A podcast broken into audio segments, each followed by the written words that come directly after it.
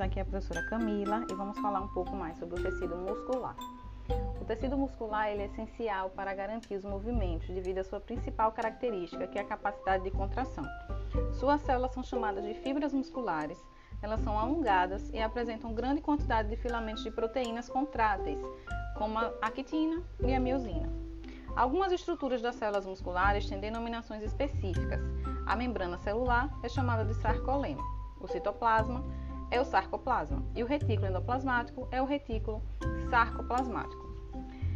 São o papel do tecido muscular: movimentar o corpo, garantir os batimentos cardíacos, permitir a movimentação de substâncias como sangue e alimento, garantir a estabilização do corpo a partir da manutenção da postura, permitir que órgãos aumentem de tamanho e retornem ao seu tamanho original e produção de calor, já que a cada contração muscular é liberada como produto energia em forma de calor. O tecido muscular ele se divide em três tipos: liso, estriado esquelético e estriado cardíaco. O tecido liso forma a musculatura do organismo que reveste os órgãos e possui contrações involuntárias. O estriado esquelético constitui os músculos que unem os ossos. Suas contrações são rápidas e voluntárias.